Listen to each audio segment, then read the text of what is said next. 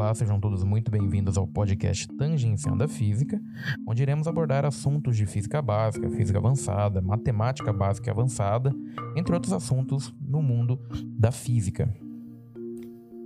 Nesse primeiro episódio, a gente vai ver um pouquinho sobre mecânica básica. E para começar o assunto de mecânica básica, vamos começar com cinemática.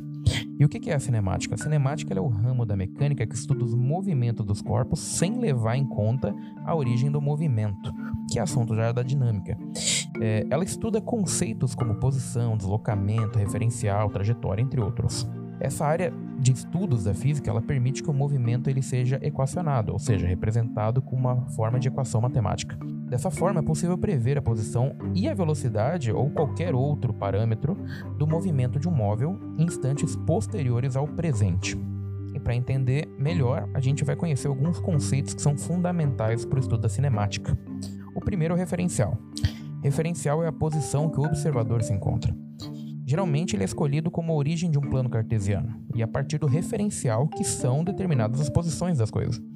Por exemplo, para uma pessoa parada na rua, um carro que passa movendo-se a 60 km por hora, para ela que está parada, o carro vai ter uma velocidade de 60 km por hora.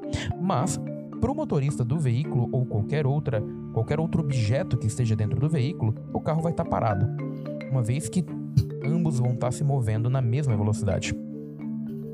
Depois nós teremos o movimento. Movimento e repouso são conceitos relativos à cinemática. Um corpo pode estar em movimento em relação ao referencial, mas parado em relação a outro, como o exemplo do carro dado anteriormente. Por isso, dizemos que o movimento é a situação em que a posição de um corpo muda no decorrer de um certo intervalo de tempo em relação a algum referencial. Logo em seguida teremos a trajetória, que é a sucessão das posições ocupadas por um móvel. Existem trajetórias retilíneas, curvilíneas ou até mesmo caóticas, que é o caso da, do movimento das partículas, por exemplo. O formato da trajetória de um corpo depende do referencial de observação. Por exemplo, quando andamos na praia, as pegadas que a gente deixa são um registro das posições em que a gente teve instantes anteriores. Por isso, elas podem ser compreendidas como uma trajetória. Logo em seguida, a gente vai ter o conceito de móvel, que na física é todo e qualquer corpo que muda de posição com o decorrer do tempo. Simples. Depois a gente vai ter o ponto material. E o que é o ponto material? É a qualidade de qualquer móvel que pode ter as suas dimensões desprezadas se comparadas com as distâncias percorridas.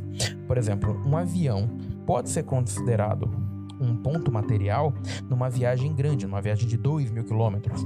Mas as suas dimensões não podem ser desprezadas quando ele está manobrando no chão, no aeroporto, onde ele percorre pequenas distâncias.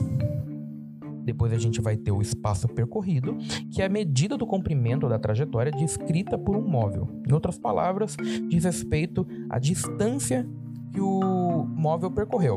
E por último, a gente vai ter o deslocamento, que diferente do espaço percorrido, é uma grandeza vetorial, porque ela apresenta módulo, direção e sentido. O deslocamento é a diferença entre as posições final e inicial de um movimento.